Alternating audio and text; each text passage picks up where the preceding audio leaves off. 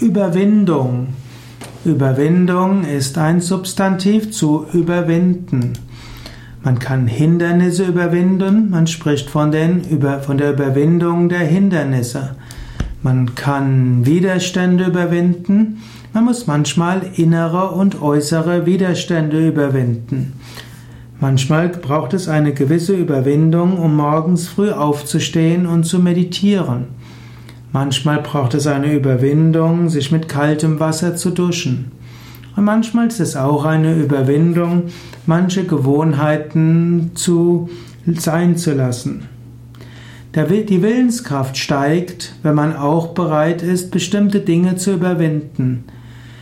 Man wächst an Widerständen, Du wächst an Schwierigkeiten und du wächst auch mit jedem Mal, wo du dich zu etwas Gutem überwunden hast.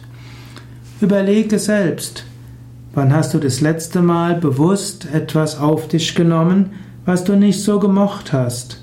Und überlege auch, wann warst du das letzte Mal bereit, auch weiterzumachen, auch wenn es schwierig wurde.